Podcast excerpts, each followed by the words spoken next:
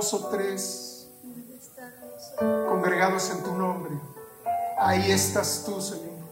Oh Señor, creemos que tú estás aquí, Señor.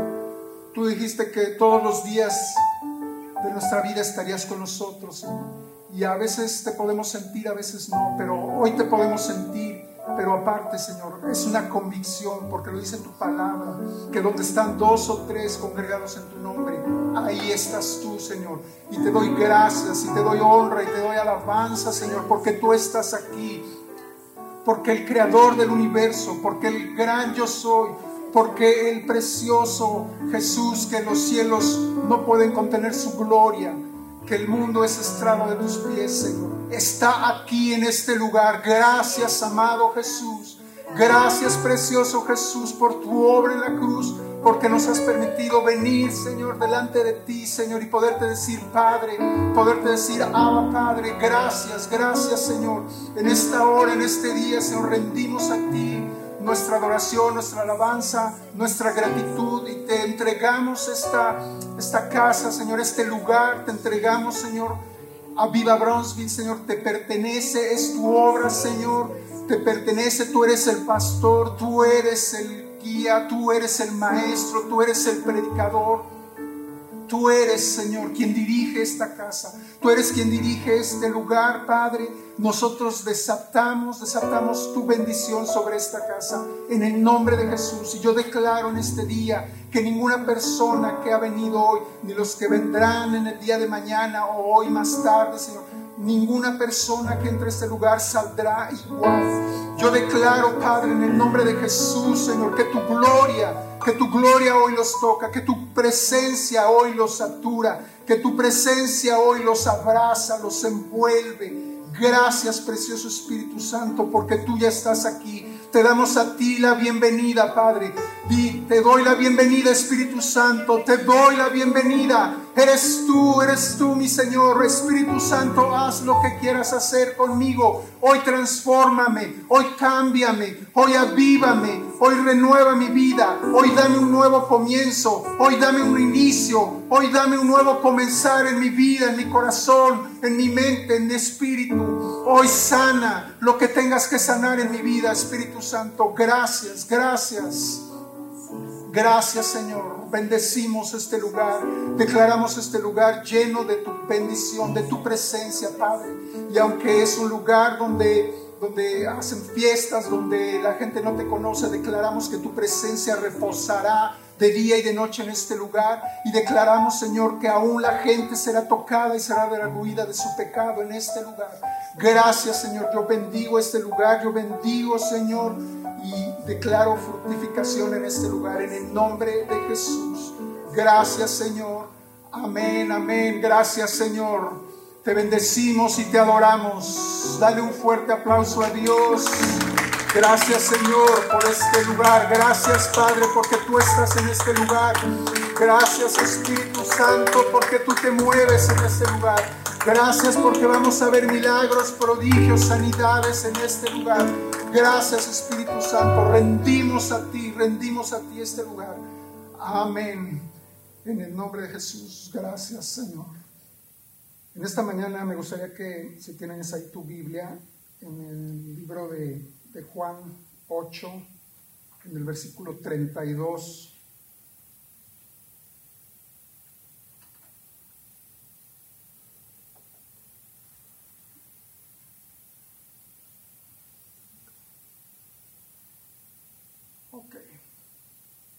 Dice ahí, amado, yo deseo que tú seas prosperado en todas las cosas. Dice, y que tengas salud así como prospera tu alma.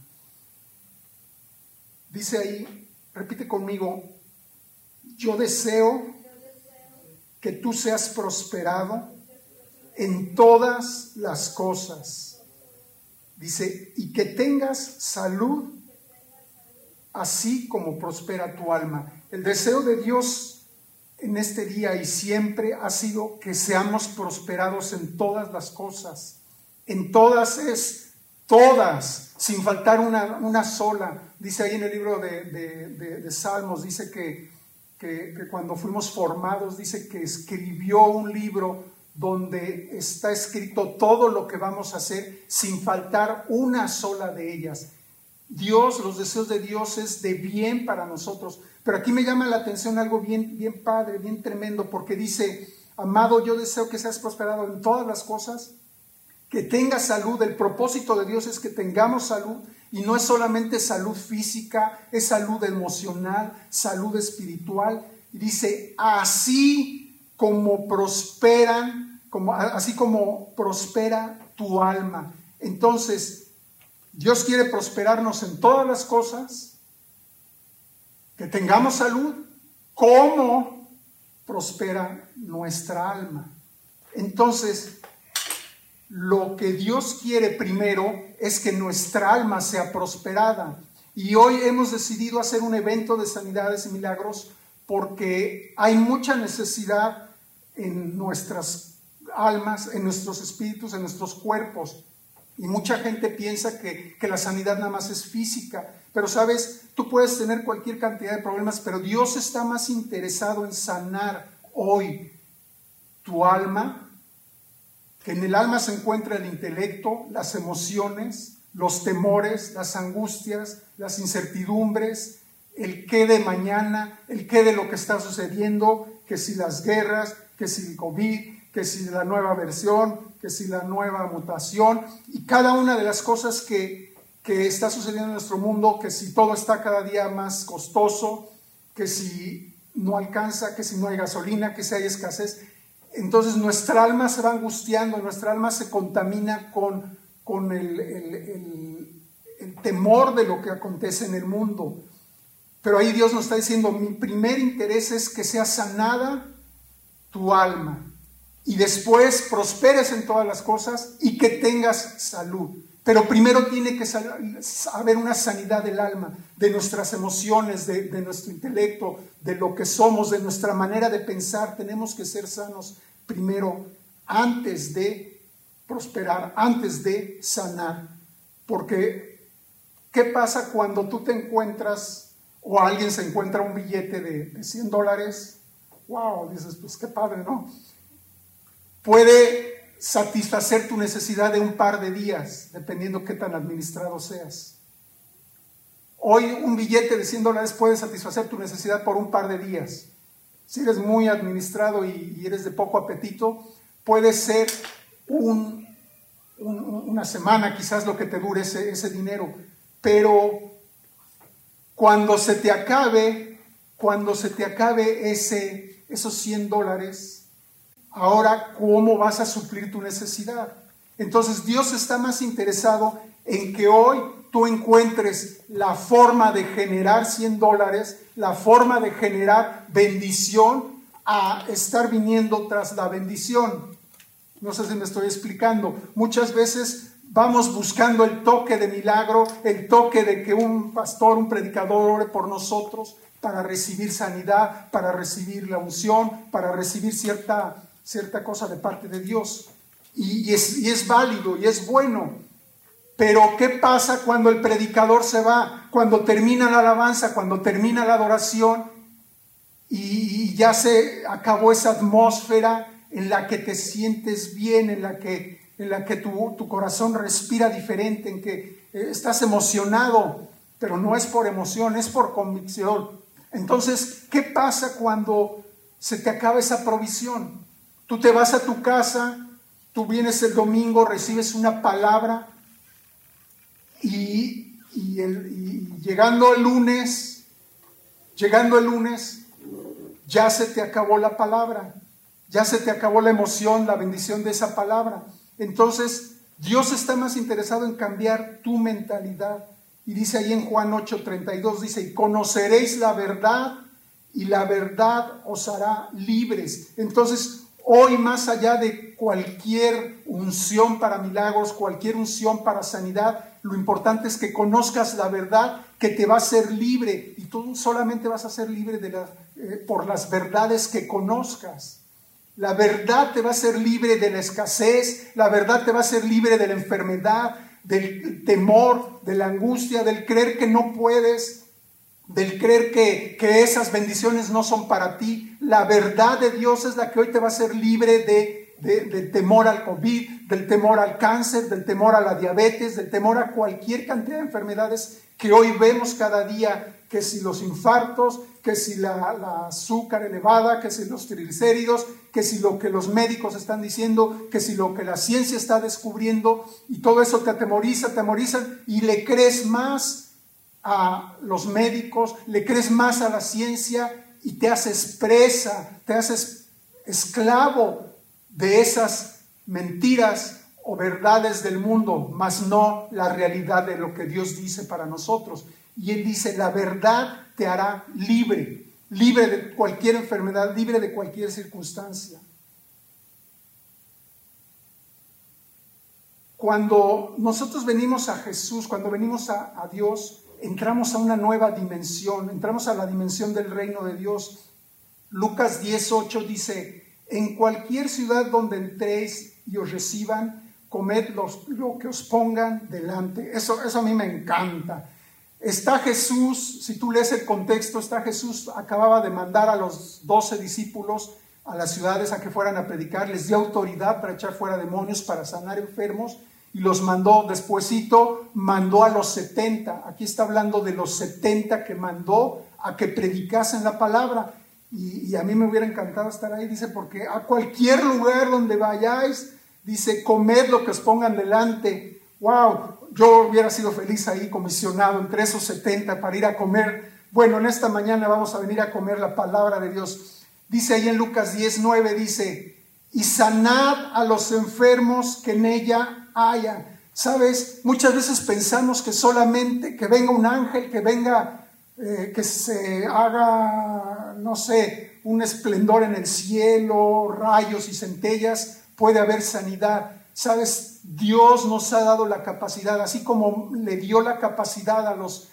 doce discípulos y a los setenta de los que está hablando aquí para ir a las ciudades y sanar enfermos, Dios nos ha dado esa misma capacidad a ti y a mí. De hecho, Marcos 16, 16 dice, y a los que creyeren serán bautizados y estas señales serán, seguirán a los que creen en mi nombre, echarán fuera demonios, pondrán las manos sobre los enfermos y sanarán. Entonces, Dios nos equipó con el poder para sanar a los enfermos, pero ya vimos que lo más importante es sanar el alma de, esas personas, sanar al, que, al que está con problemas emocionales, más allá del que tiene un cáncer, del que tiene una diabetes, del que tiene un, una azúcar alta, del que tiene un problema en los huesos, en los riñones, en el corazón. Yo no sé cuál sea la enfermedad a la que te tengas que enfrentar, por la cual tienes que orar y tú tienes esa facultad y esa capacidad de poner las manos sobre los enfermos y estos van a sanar. Pero dice ahí, dice, sanad a los enfermos que en ella haya, decidles, se ha acercado a vosotros, ¿qué? ¿Qué dice ahí?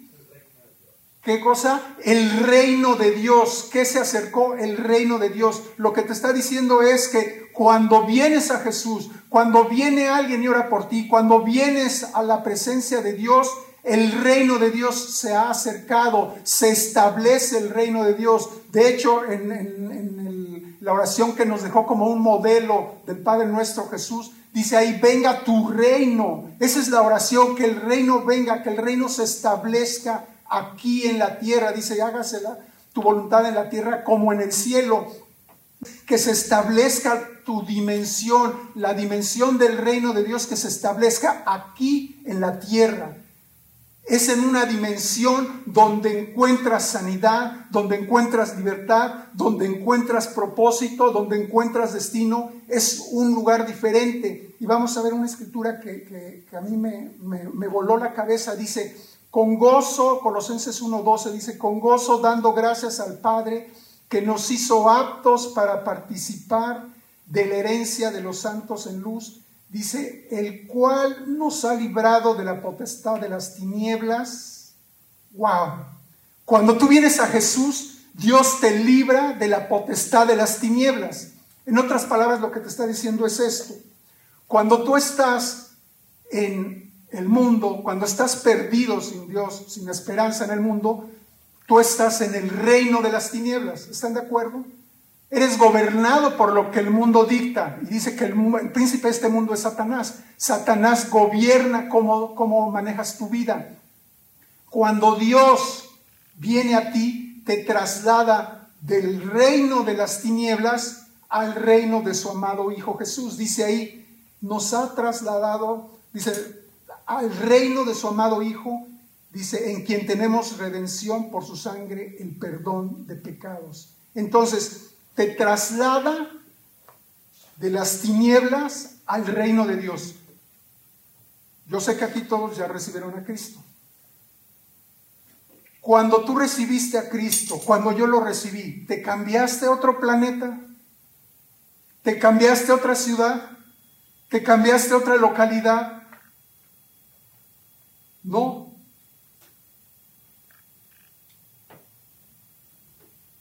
¿Sabes qué, qué, pasó? Fuiste trasladado a otra dimensión dentro de la tierra. Les voy a decir rápidamente, en Génesis, cuando Dios hizo la tierra, dice que plantó un huerto en Edén.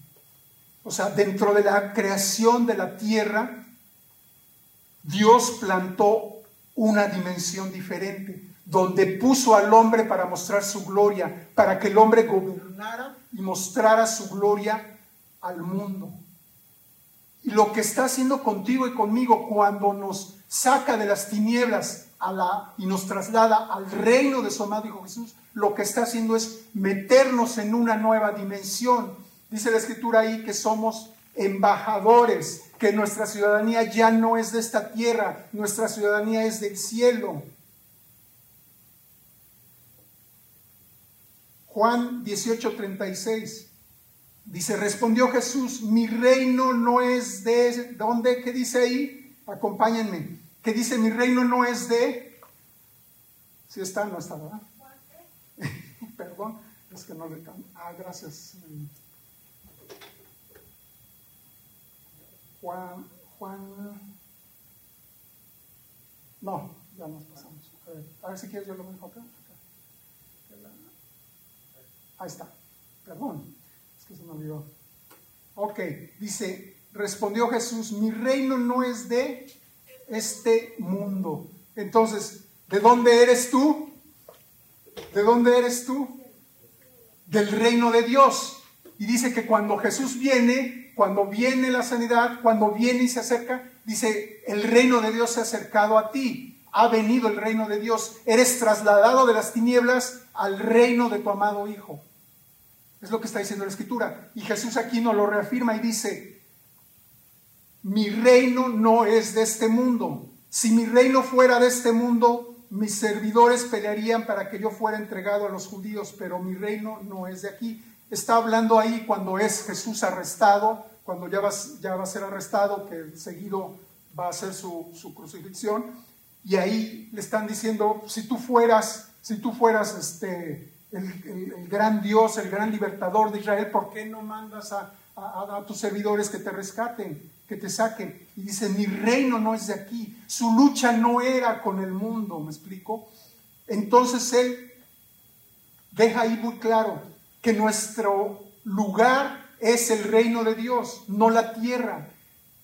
Más adelante lo, vamos a ver. Dice que somos embajadores. ¿Qué es un embajador? Es un representante. Cuando nosotros visitamos una, ciudad donde hay embajadas, aquí hay consulados, pero cuando tú vas a, a, ciudades grandes, por decir en México, tú puedes ir a la embajada de los Estados Unidos en México. Cuando tú entras al área de la embajada de los Estados Unidos, es una zona enorme, totalmente bardeada, restringida. Nadie puede entrar, nadie que no tenga permitido puede entrar. Y una vez que tú entras a la embajada, entras a los Estados Unidos materialmente. al momento de entrar, ahí ya es territorio de los Estados Unidos, dentro del país de México. Y ahí todo, las reglas, el estilo de vida, la forma de trabajar, la forma de, es conforme a los Estados Unidos, dentro de la Ciudad de México.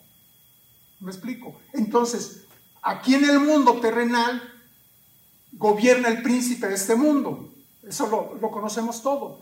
Pero cuando tú eres trasladado de las tinieblas a la luz del reino de Dios, entonces tu ciudadanía ya es del reino de Dios. Ya no vives en el mundo. Aunque estás en el mundo, Jesús dijo, no te pido que los quites, sino que los guardes. ¿Cómo nos guarda? Cuando nos pasa a la dimensión del reino de Dios. Y en la dimensión del reino de Dios, ahí hay sanidad. En la dimensión del reino de Dios, ahí hay libertad. En la dimensión del reino de Dios, ahí hay milagros, hay prodigios. Ahí te encuentras con el Espíritu Santo. En esa dimensión, mientras tú estés en la dimensión de, tantito en la carne, tantito en el mundo y tantito, no vas a recibir nada. Y en la dimensión del, del reino de Dios, abrazas al Espíritu Santo, el Espíritu Santo te guarda, el Espíritu Santo te guía y el Espíritu Santo te hace libre de la escritura, como la escritura que leímos, donde está el Espíritu de Dios, ahí hay libertad. Y no necesitas, y tu lucha ya no va a ser con las actitudes de tu familiar, con la suegra, con la esposa, con los hijos, tu pleito ya no va a ser con este mundo. Tu pleito ya no es, porque en el reino de Dios todo cambia, todo es transformado.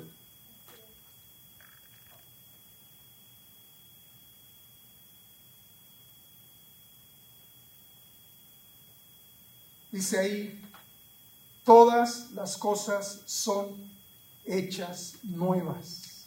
Segunda de Corintios 17. Dice, de modo que si alguno está en Cristo, nueva criatura es. Las cosas viejas pasaron, he aquí todas son hechas nuevas. Esto solo es posible, solo es posible cuando pasas de dimensión. Nicodemo, todos han oído de Nicodemo, aquel estudioso de la ley, aquel fariseo, aquel principal entre los judíos, que temeroso se le acercó a Jesús y le dijo, oye esto, y le cuestionó ciertas cosas, y le dijo, Jesús, ¿cómo tú siendo judío no sabes de qué se trata esto? Jesús le dijo, es necesario nacer de nuevo. Dice, de modo que si alguno está en Cristo, nueva criatura es. Las cosas viejas pasaron. ¿Por qué? Porque todas son hechas nuevas. Porque cuando estás en Cristo, cuando estás en el reino de Dios, cuando estás en esta dimensión del reino de Dios, todo es hecho nuevo, pero lo tienes que creer, tienes que entrar, tienes que, dar ese paso y meterte en la dimensión donde tú ya no te mueves por lo que está pasando el mundo, tú ya no te mueves por lo que dice el doctor, por lo que, dije, lo, dice, lo que dice el psicólogo, porque lo que dice el maestro, el jefe, o, el vecino, o, tu esposa, o, o la gente negativa o lo que dicen las redes sociales, tú ya te riges sobre lo que dice la palabra de Dios, lo que dice en el reino de Dios. Volviendo al ejemplo de la embajada, ahí no, no, no creo que, que hagan las cosas como las hacen en el gobierno de México. Ahí adentro todo se hace como se hace en los Estados Unidos. Se le da un honor, de hecho está la bandera de los Estados Unidos, se le da un honor a esa nación dentro de, la Ciudad de México que está la Embajada de Estados Unidos. ¿Me explico? Entonces lo que estoy diciendo es, tú ya no te tienes que regir conforme a este mundo. Tú ya no te tienes que, regir como, como viven los, los mexicanos, los estadounidenses, los brasileños, los colombianos, los canadienses, los españoles. Tú ya no te vas a regir tu estilo de vida, tu caminar en el mundo diario no te vas a regir con los valores del mundo. El mundo hoy a lo bueno le llama malo y a lo malo le llama bueno. Tú te vas a regir conforme a los principios del reino de Dios, conforme a las reglas, los valores, los principios del reino de Dios. Y entonces tu mente, tu corazón va a ser cambiado y entonces te vas a encontrar con esos milagros, con esos prodigios, con esas maravillas.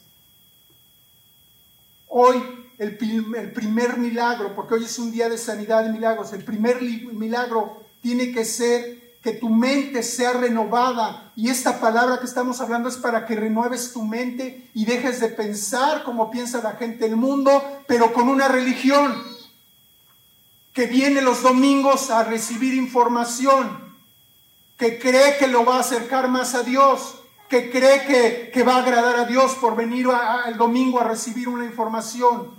No, lo que, lo que va a cambiar tu mundo, lo que va a cambiar tus circunstancias, lo que va a cambiar tu hogar, lo que va a cambiar tus hijos rebeldes, lo que va a cambiar tus hijos apartados de, la familia, de Dios, no es que vengas a recibir información, es que tú te traslades de las tinieblas a la luz admirable del reino de Dios, es que empieces a vivir conforme al reino de Dios, conforme a las reglas, los principios del reino de Dios. No es, no es por, por recibir información religiosa.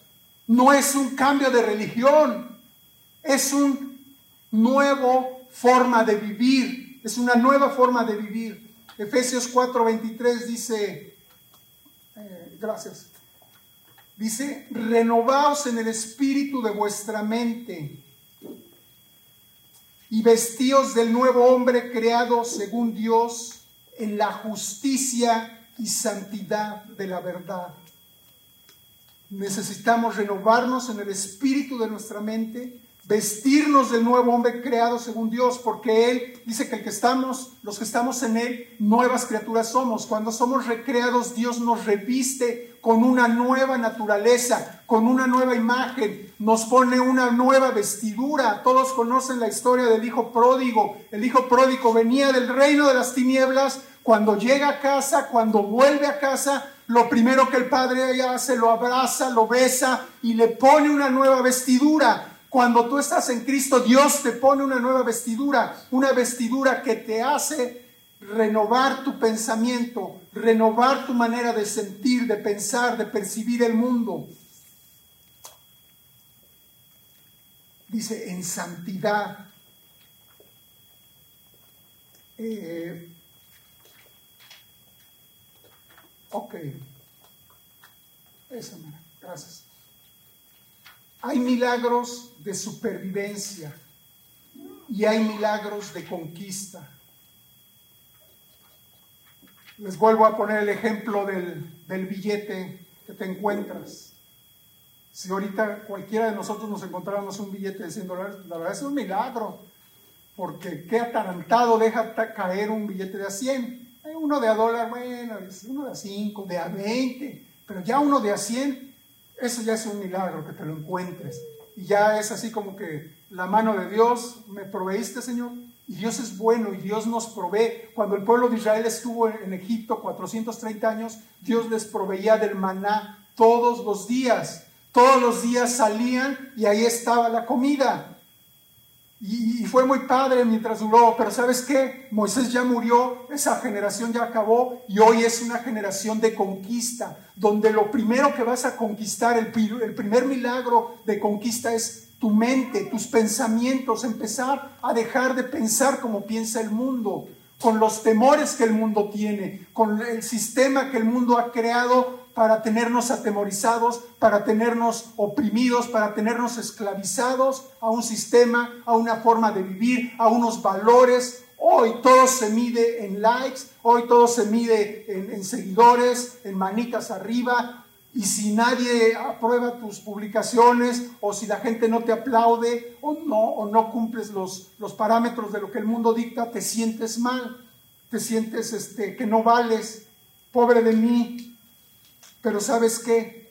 Hoy tú tienes que entender que tú vas a ir por milagros de conquista, conquistar tu mente, conquistar tus emociones, conquistar tu temperamento, conquistar tus adicciones, tus vicios, conquistar tus, tus más profundos eh, incertidumbres en tu corazón, tus más terribles dudas. Hoy tienes que conquistar ese mal genio, esa flojera, esa pereza, eso que, eso que te, que te limita, que te impide ser, que te impide tomar las, promesas de Dios. Hoy es el primer milagro que tienes que, que tener, que conquistes tu mente.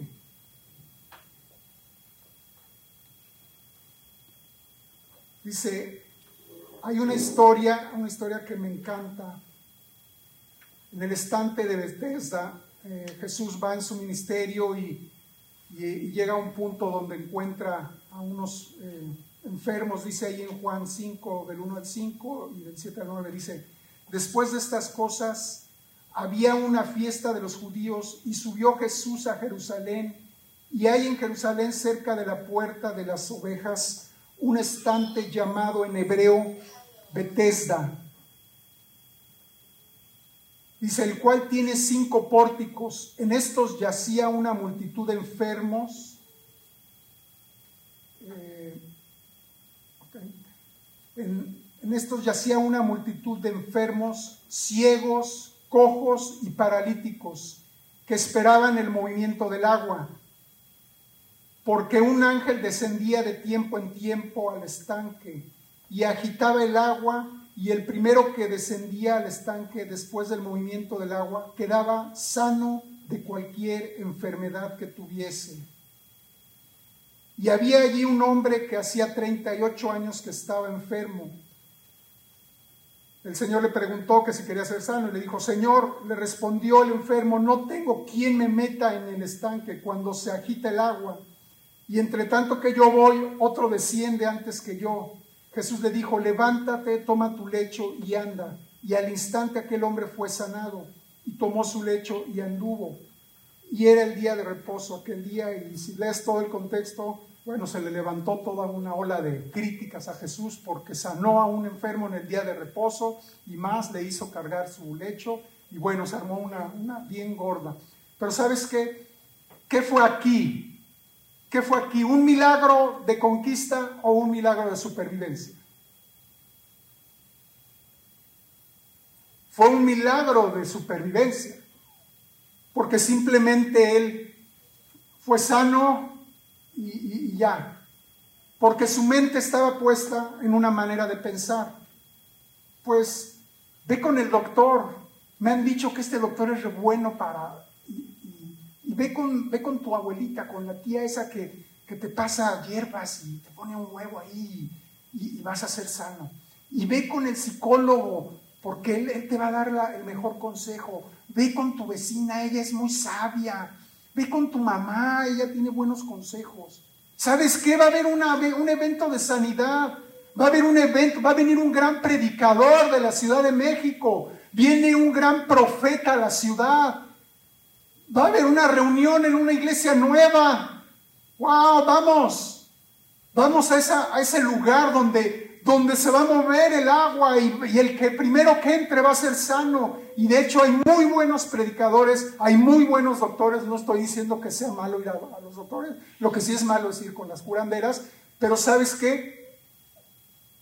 Ese, ese paralítico era como mucha, muchos creyentes que son paralíticos de su manera de pensar, que están esperando un mover del Espíritu Santo, que están esperando que venga una campaña de milagros, que están esperando que, surja eso, un milagro para ir y, y, meterse y a ver si alcanzan un poco de bendición. Están esperando un de repente. Yo creo en los de repente, pero los de repente se generan, se provocan.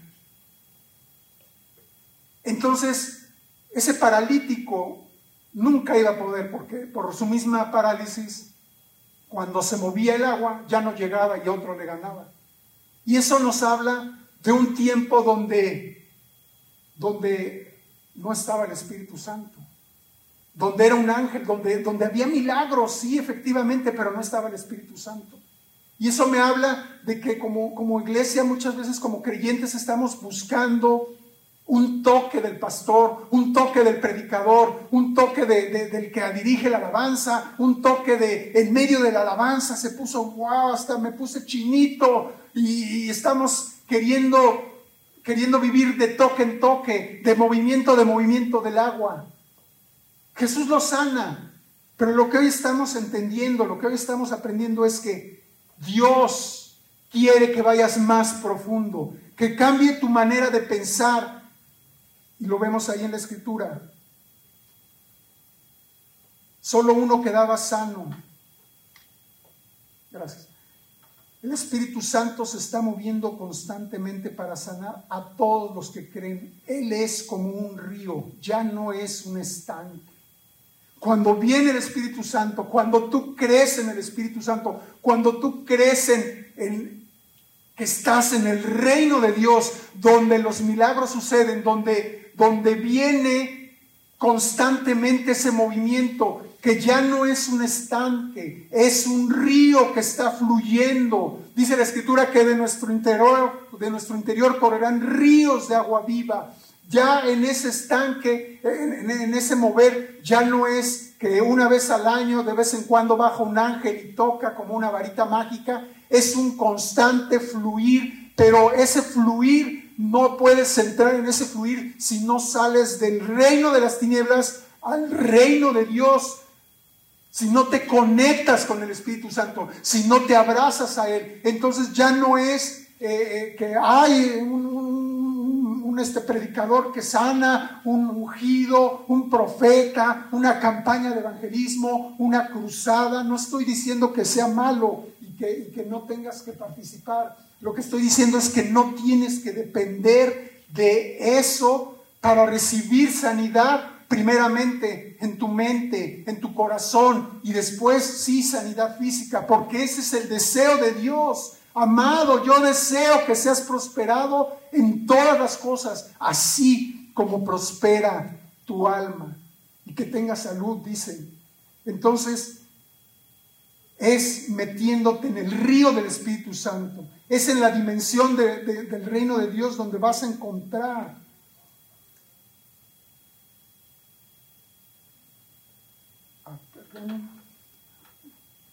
Ok. Y en, esto de, de, la sanidad vemos cosas tremendas.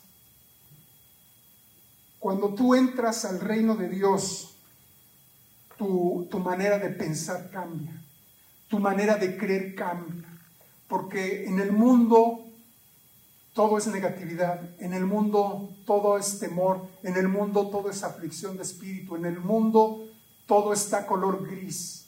Pero cuando tú entras a ese reino de Dios, cuando entras a ese reino donde Él está ahí, donde el Espíritu Santo está ahí, tu manera de pensar, tu manera de creer cambia. Jesús vemos que se maravilló, se maravilló dos, en dos ocasiones. Cuando hizo al hombre y a la mujer, dijo, wow, esto fue bueno en gran manera. Toda la creación fue grande, toda la creación es hermosa, es maravillosa, pero cuando Dios hizo al hombre y a la mujer, dijo, wow, es bueno en gran manera. Dios mismo se maravilló de su obra, pero ¿sabes también de qué se maravilló? Se asombró de la incredulidad y de la fe de hombres.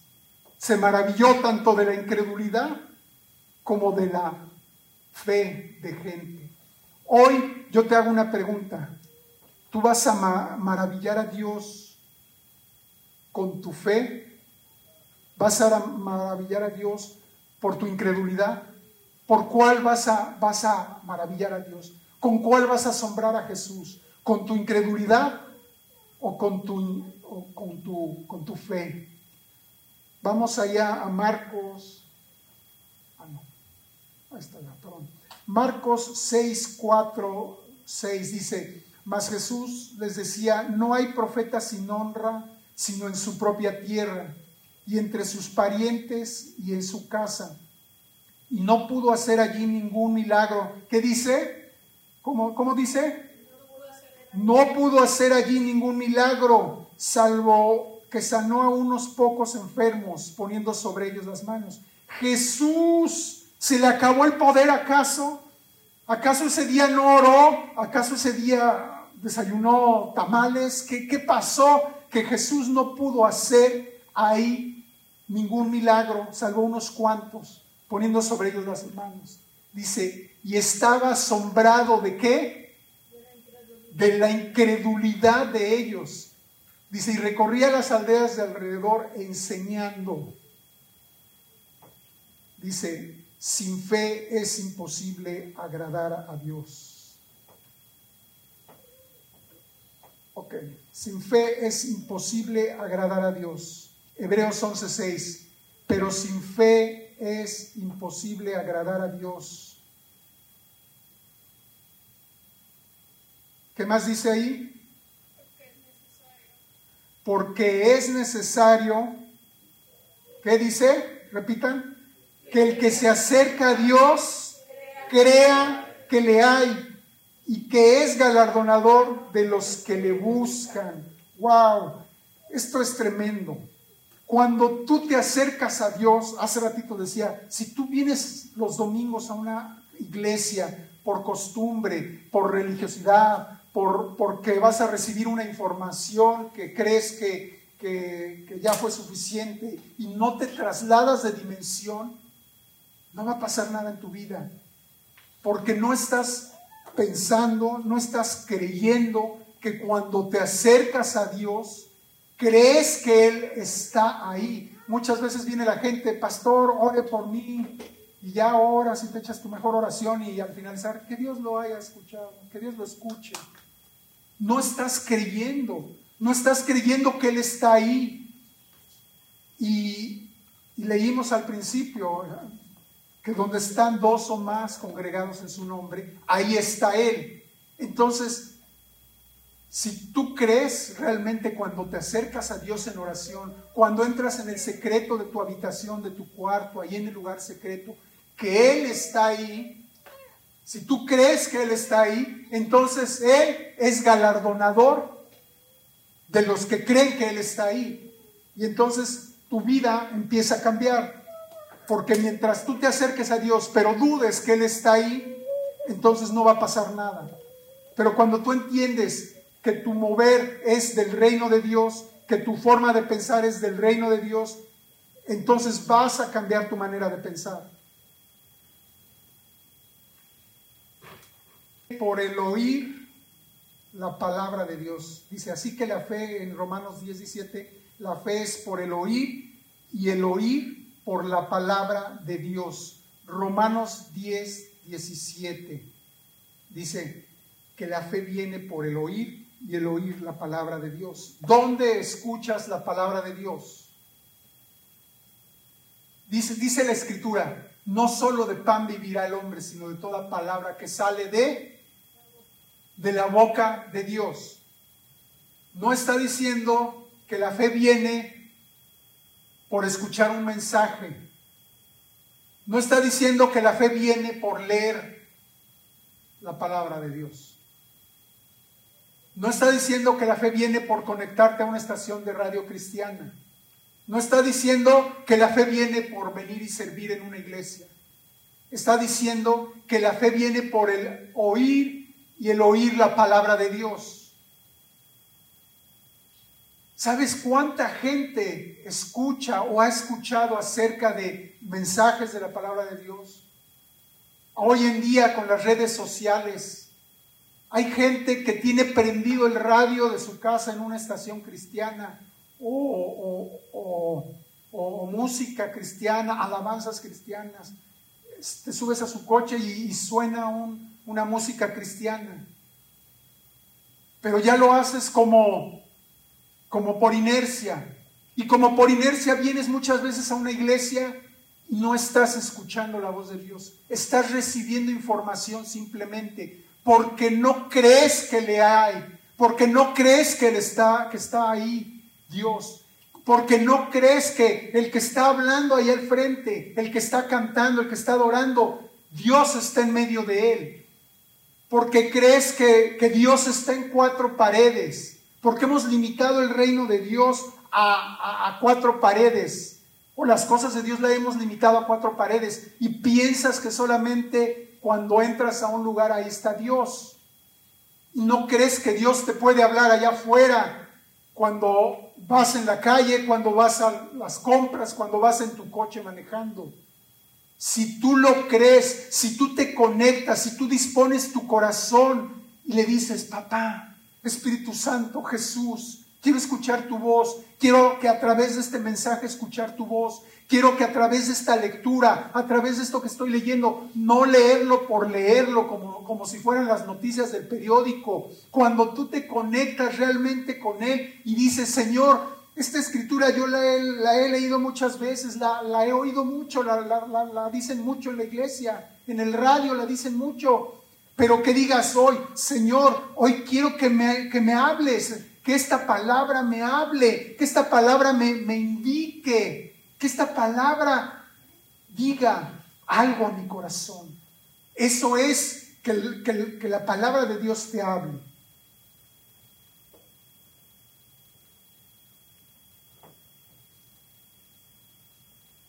Hay una historia ya para, ya para terminar. Eh, ahí en, el libro de Segunda de Reyes,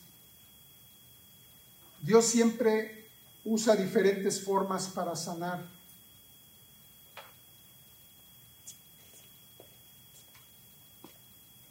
A veces Jesús eh, simplemente tocó a las personas, los mismos discípulos. Pedro, dice que la sombra de Pedro sanó a muchos enfermos.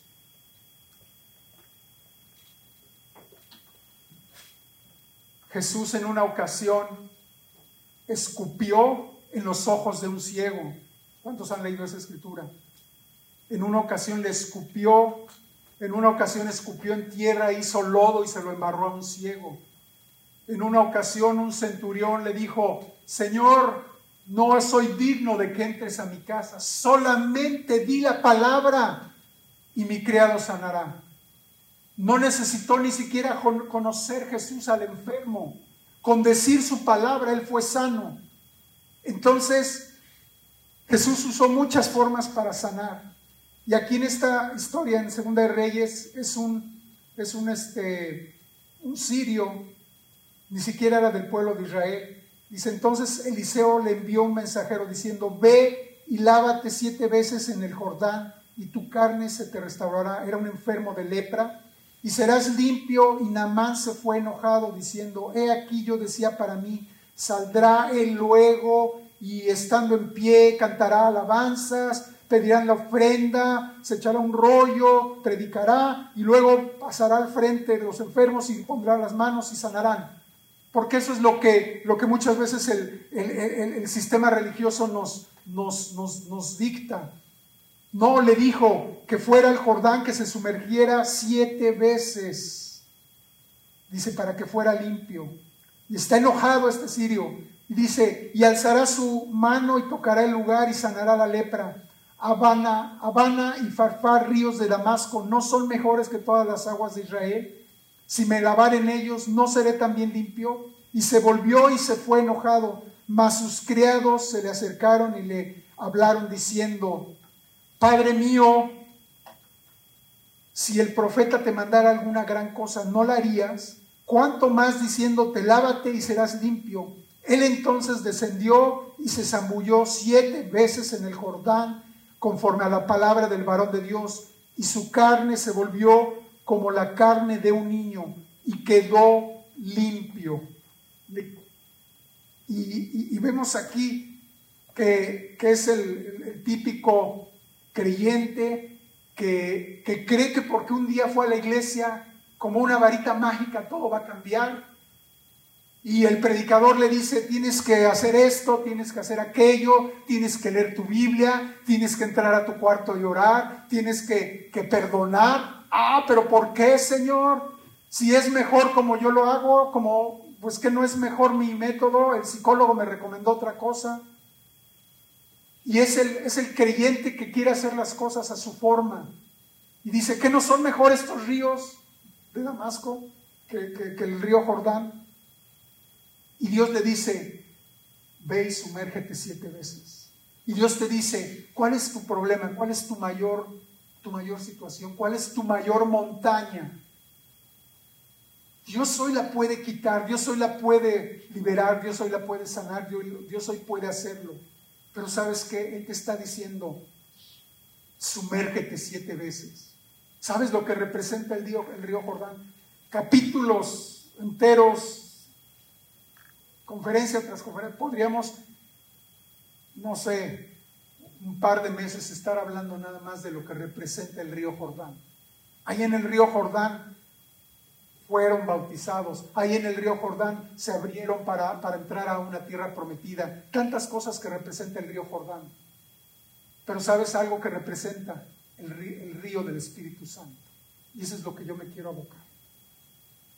Dios te dice, tu circunstancia, tu problema, tu mayor grande temor, tu mayor grande lucha, aquello que no has podido librarte, aquello que no has podido sacar de ti, esa falta de perdón, no sé cuál sea, o esa dolencia física.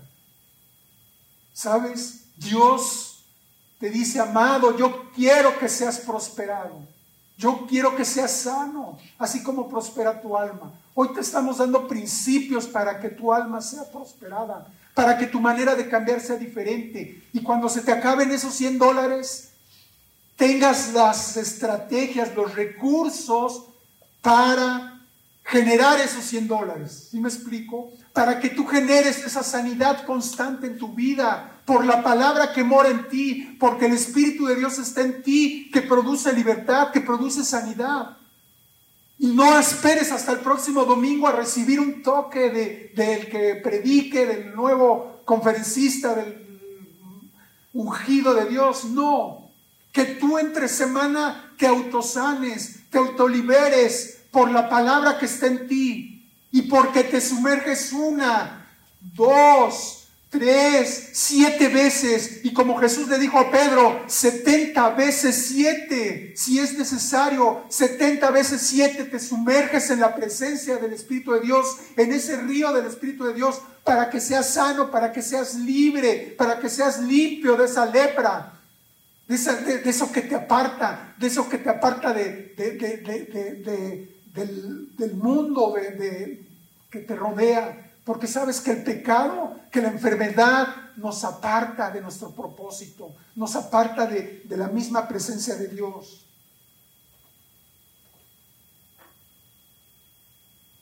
La lepra representa también tantas cosas que nos llevaríamos este, bastante tiempo.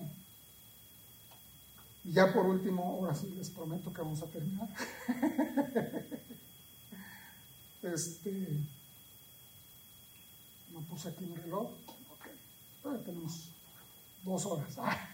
Dice en Marcos 8, 23. Marcos 8, 23. Este, ok. Dice, les, hablé de al que le escupió, dice en Marcos 8, 23, dice, entonces tomando la mano del ciego, le sacó fuera de la aldea. Repite conmigo, Dios me quiere sacar de la aldea para sanarme, para darme vista. Wow, sabes, esto es tremendo. Si tú estás captando el mensaje y, va a quedar ahí grabado en las redes sociales, ya en la tarde va a estar ahí en YouTube y en Facebook, sabes que si tú captas este mensaje, tu vida va a cambiar. Hablamos de que Dios te traslada de las tinieblas al reino de Dios. Aquí Jesús está sanando a un a un ciego, pero ¿qué hizo primero? Dice, tomándolo de la mano del ciego, le sacó fuera de la aldea. Y si tú estudias el contexto, me podría llevar muchas horas, pero ya no, no, se trata, esa aldea es eh, este, Bethesda, era en la tierra donde Jesús moraba. Era aquella tierra que Jesús maravilló por su incredulidad. Era ese lugar donde había crítica, donde había donde no había honra, donde no creían en él. Entonces Jesús tenía que sacarlo de esa aldea de incredulidad, de esa aldea de, crítica, de esa aldea de, de, no creer en las cosas de Dios y meterlo a, otro, a otra dimensión. Entonces Dios te necesita sacar de la mano de tu manera de pensar, de la aldea del mundo, de la aldea de tus compañeros de trabajo, de la aldea de tus familiares que no creen en Dios, de la aldea de los psíquicos, de la aldea de, las noticias, de la aldea del Facebook, de las redes sociales. Porque le creemos más ahora al TikTok al Instagram, al Facebook, lo que ahí alguien publica, alguien que habla muy guau, que está muy guapo o muy guapa, le creemos más a sus recetas, a sus remedios, y lo mismo le crees un remedio para, para el cabello. Yo no, no lo he hecho, como verán, no, no creído. ¿Sabes qué? Le creemos más a esos influencers que a la palabra de Dios.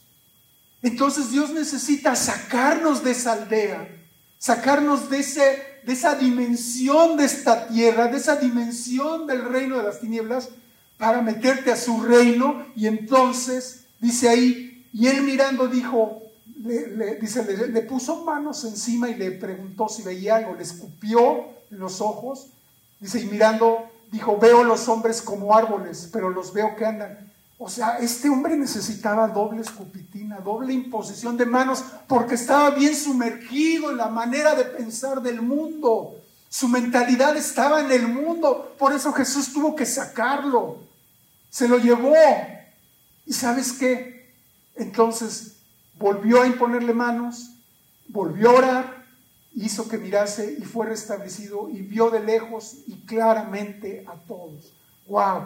Si tú captas esta palabra, si tú la recibes y la aplicas en tu vida y permites que Dios te saque de la aldea del mundo, de la, de la forma de pensar del mundo, de la forma de pensar de las tinieblas y te saca la luz admirable. De hecho, la, la palabra tinieblas no son demonios con cuernos y lanzando fuego. La palabra tinieblas en su significado dice ignorancia. El significado de esa palabra en el hebreo en el griego significa ignorancia. Entonces Dios necesita sacarte de la ignorancia. Por eso leímos que la conoceréis que la verdad y la verdad te hará libre.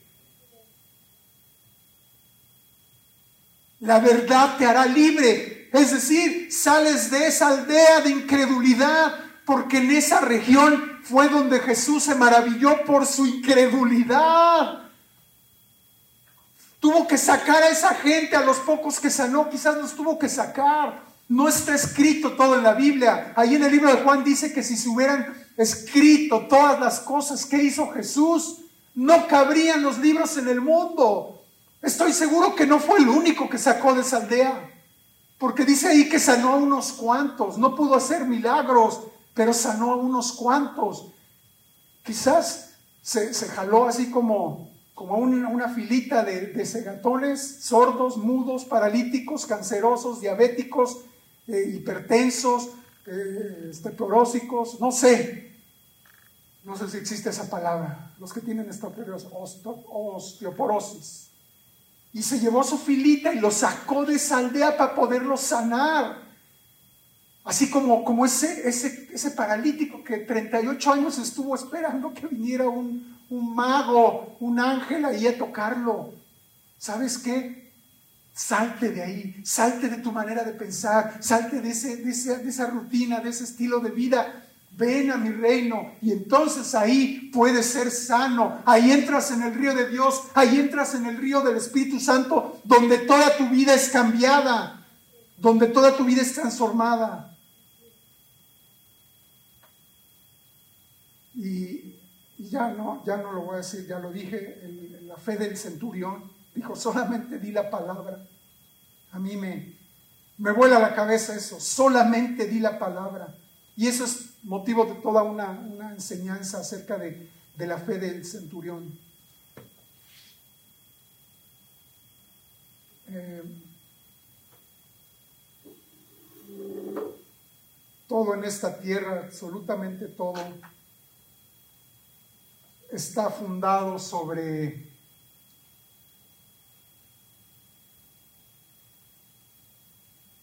sobre la legalidad de Dios. La enfermedad, ¿qué produce? ¿Quién me puede decir qué produce la enfermedad? Al final de cuentas, la enfermedad, ¿qué produce? Muerte. La enfermedad, el, fin de la enfermedad es muerte. Por ahí hay, algunos pensamientos, a mí me gusta mucho este que dice que cuando dejas de aprender, dejas de crecer. Y cuando dejas de crecer, empiezas a morir. Por eso dice que la verdad te hará libre. Y, y vas a ser libre solamente por las verdades que conozcas. Es un constante estar aprendiendo para que seas libre de lo que venga mañana.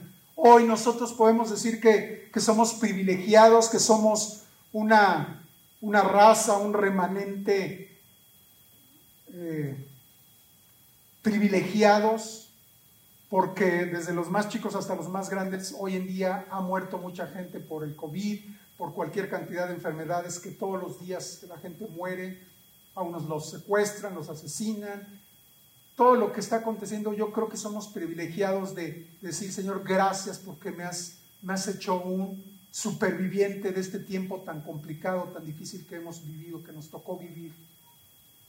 Pero sabes qué, si Dios te permitió vivir en este tiempo y hasta, hasta este día estás vivito y coleando, es porque Dios tiene un propósito grande para tu vida.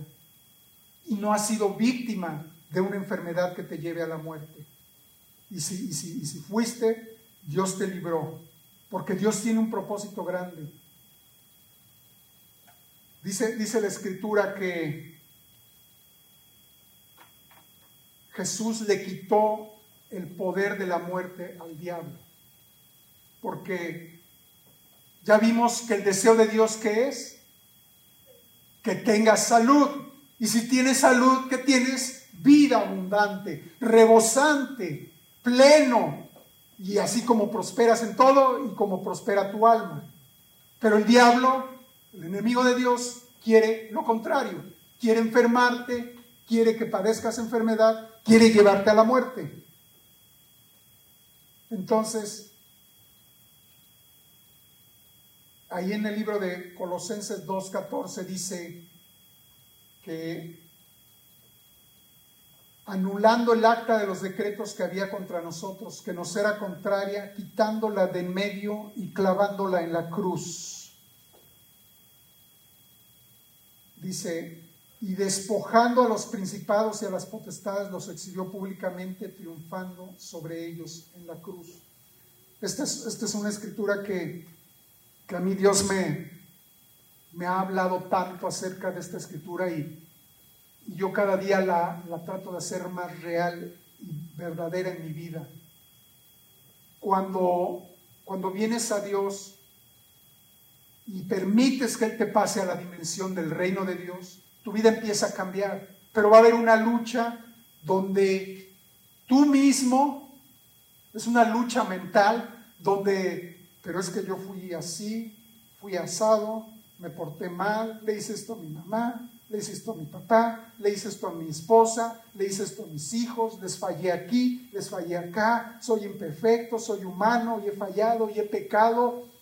Y te llenas con una condenación y con una culpabilidad de que no has sido lo suficientemente bueno, que no mereces esas bendiciones, que crees que solamente la bendición es para los grandes predicadores que les va muy bien y que tienen un ministerio próspero, o que crees que para esos hermanos de la congregación que, van muy bien en sus negocios, que prosperan, y tú más y más te cargas y de repente llega alguien que te da el tiro de gracia y has de estar en pecado, por eso no te va bien, por eso siempre hay enfermedad en tu casa y te viene a condenar y a condenar y a condenar y te llenas de esos pensamientos de que no eres digno, porque tu vida pasada en el reino de las tinieblas fue horrendo, fue malo, fue pésimo. Y aún ya siendo creyente, seguiste cometiendo errores, seguiste haciendo cosas que no le agradan a Dios.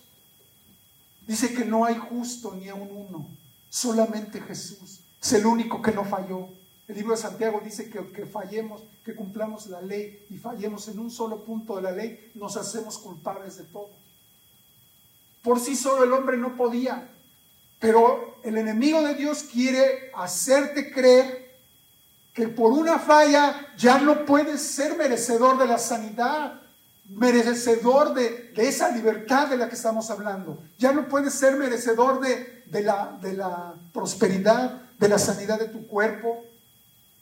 Y, y, te lo crees y te lo tragas, así como, como la pastilla de todos los días para el achaque. O sea, te lo tragas. Y así vives. No, pues, pues allá en el cielo, allá en el cielo.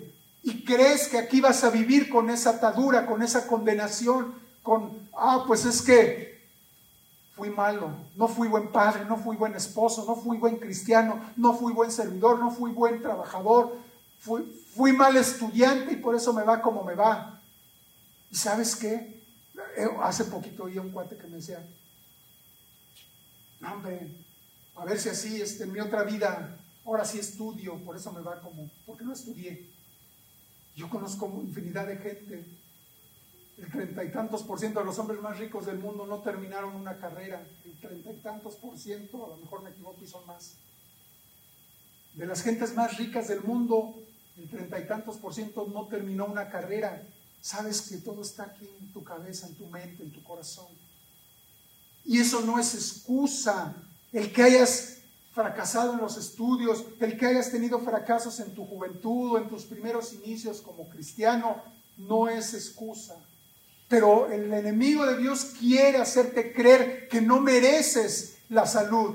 Sí, suena muy bonito eso que está diciendo Carlos allá arriba. Suena muy bonito, Dios me quiere próspero, pero si supieras lo que yo traigo arrastrando, si supieras los errores, si supieras la falta de, carácter que tuve en, mi, infancia, en mi juventud, y, y, por esa falta de carácter no hice lo que tenía que hacer, no hice las cosas cuando las tenía que hacer.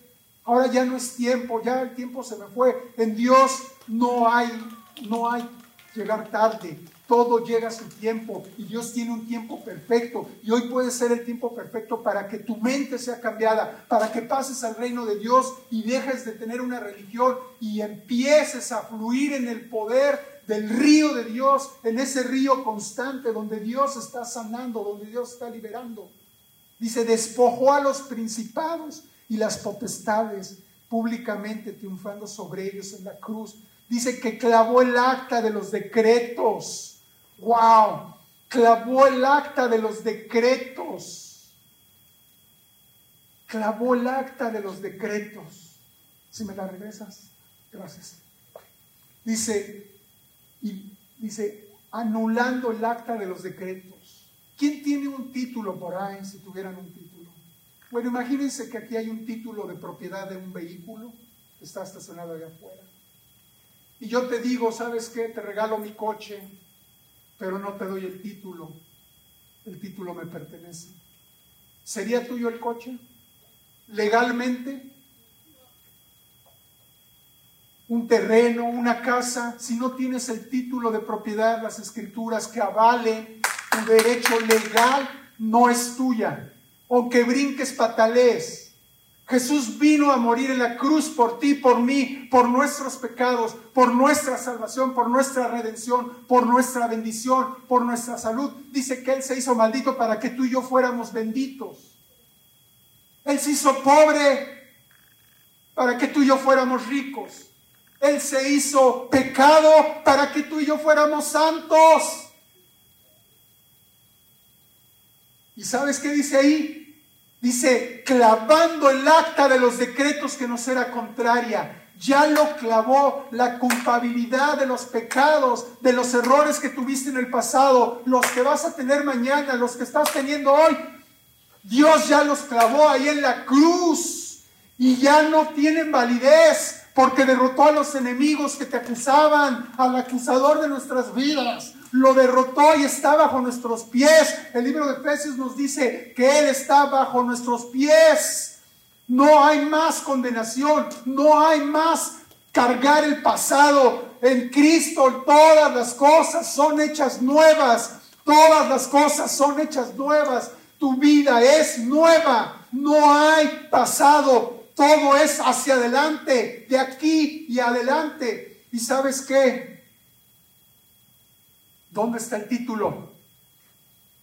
El, acta, yo, yo, una vez terminé con el juez, lo admito, para los un, por un accidente vial terminé en el juez y tuve que ahí declararme culpable y el, y el juez firmó una orden ahí que tenía que tomar un curso de manejo, selló y eso me acreditaba libertad y, y respirar a gusto y pagar mi multa. Pero había un acta contraria. Había un acta contraria que decía, este individuo no tuvo precaución para manejar y chocó. Y había un acta contraria. Yo no, yo no podía hacer nada, no podía negarlo, porque todas las evidencias apuntaban que fue mi culpa. Todas las evidencias apuntaban que tú eras pecador, que tú eras pecador, que fallaste, que le fallaste a tu esposa, que le fallaste a tus hijos, que le fallaste al mundo, que le fallaste a tus papás. Todo apuntaba a que éramos una basura. Todos fallamos. Y había un acta, había un juez, un, acusador. ¿Quién ha visto series de, de esas de abogados? Siempre hay un fiscal, el que quiere meter a la cárcel al, pelado aquel, a la mafia, al, al, mafioso, y hay pruebas y librotas de pruebas. ¿Sabes qué? No cabrían en este salón todas las pruebas que había en contra mía. No sé de ti, pero aquí no cabría toda la mugre que hice en mi vida. Todos mis malos pensamientos. Porque aún dice Jesús que por tus pensamientos ya fallaste. Y había un diablo acusándote ahí delante del trono de Dios. ¿Y sabes qué? Jesús vino y murió por ti en la cruz, derramó su sangre preciosa, se hizo pecado y la clavó, clavó esa, esa acta de decretos, la clavó ahí en la cruz, anulándola. Lo dice ahí la palabra, no lo digo yo, lo dice la palabra, ya la anuló. Ahora, ¿Tienes un título que avale eso? Hipotéticamente estoy moderno. Aquí está la Biblia. La Biblia, esas promesas, esta escritura, es mi carta, es mi título de propiedad de que ya fui redimido, que ya fui perdonado, que el diablo ya no tiene nada contra mí, que la enfermedad ya no tiene lugar en mí, que la, tristeza ya no tiene lugar en mí, que la acusación ya no tiene lugar en mí. Es equidar una deuda, pagar completamente. ¿Recuerdas la historia de, mi accidente? Estoy ahí ante el juez y yo tenía que pagar una multa. Tenía que pagar una multa que consistía en un dinero y un curso de manejo para poder ser libre de esa culpa. ¿Sabes qué? Jesús pagó tu culpa. Con la sangre preciosa de Cristo en la cruz pagaste tu culpa. Pagó Jesús tu culpa de los pecados pasados, presentes y futuros. Él ya pagó el precio. Él ya pagó ese precio de esa multa, de esa acusación. Y levantó el acta donde dice, Él es santo, eres perdonado, eres hijo, ya no eres esclavo, ya eres hijo y si hijo heredero. Jesús hizo todo, todo, todo ahí en la cruz. Si tú lees el libro de Isaías, en, en Isaías 53, dice, por mis llagas fuiste sanado, por mis llagas fuiste curado por, mi sacrificio ahí en la cruz, fuiste liberado, fuiste redimido, fuiste sanado. Él con su preciosa sangre te limpió, te lavó, te renovó, te hizo pasar de las tinieblas a la luz.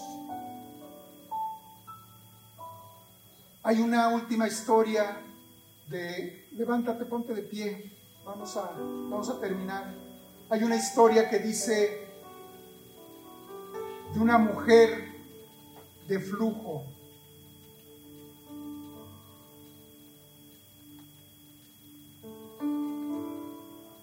Dice ahí en Marcos 5:25, dice, pero una mujer que desde hacía 12 años padecía de un flujo de sangre, dice, habiendo sufrido mucho de muchos médicos, gastando todo lo que tenía y nada había aprovechado, antes le iba peor.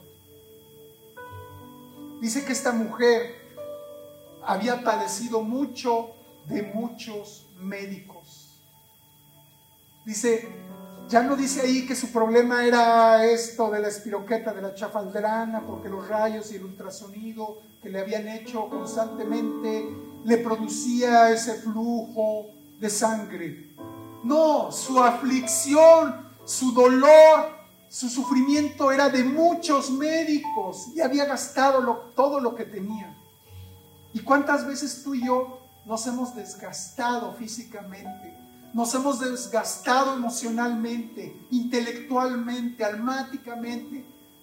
Nos hemos desgastado de, de tantas cosas, de tantos pensamientos, de tantos dimes y diretes. Nos hemos desgastado a lo mejor de psicólogos, a lo mejor sí de médicos, de medicinas, medicamentos, de dietas, de, de cosas para arreglar nuestra salud.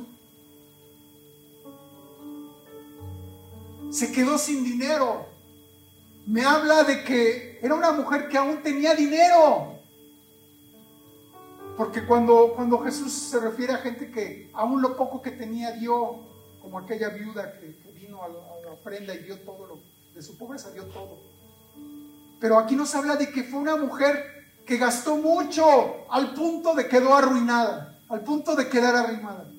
Y tú a lo mejor te has desgastado y los años se te han ido y los años los estás cargando encima como esta mujer de flujo y, nada, no, y no sales, y no se arregla tu problema, y no se arregla tu matrimonio, no se arregla tu, situación con tus hijos, o no se arregla tu situación en la empresa, o en el negocio, o no te alcanza para pagar los, los biles, no te alcanza para, para lo suficiente, qué sé yo, cuál sea tu lucha, cuál sea tu, tu afán para salir adelante, y Dios dice, ya no, ya no estés gastándote en médicos. El médico representa aquí cualquier solución que no sea Dios.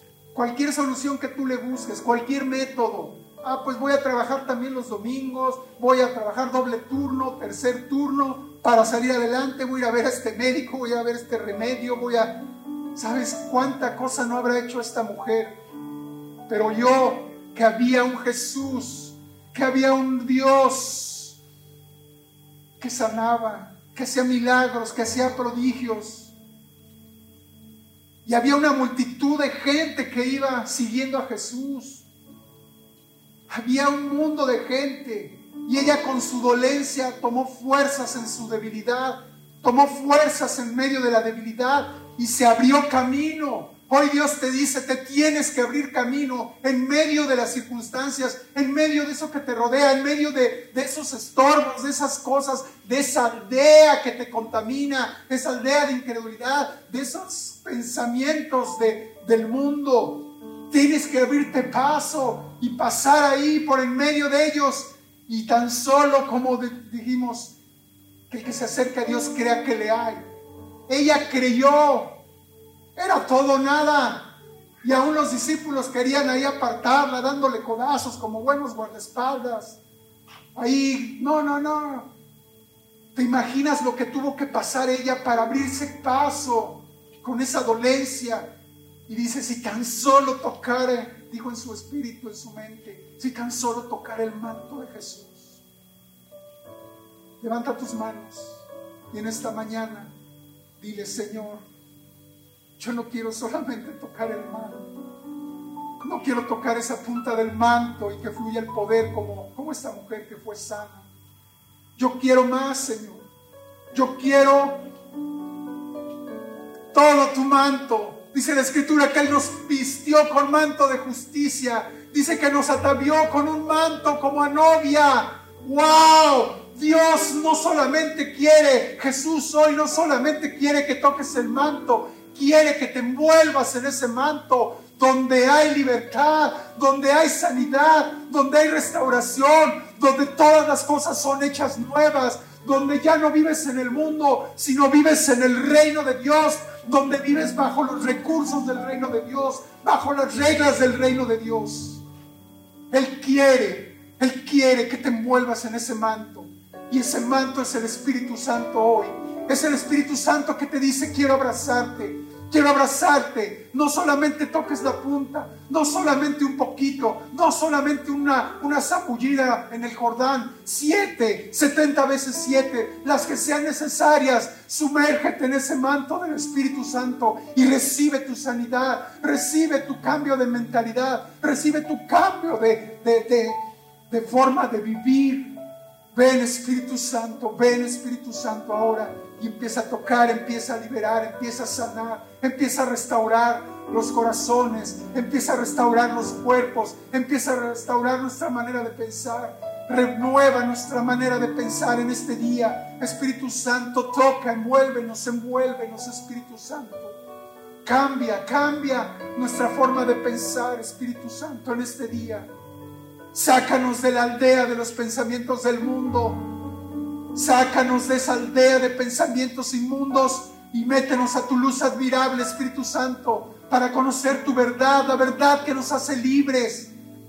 Y que yo vaya vestido de ese manto. El hijo pródigo no dijo, oh Señor, nada más dame la, la, la, la, la, cintura de esa nueva vestidura. Él se dejó vestir.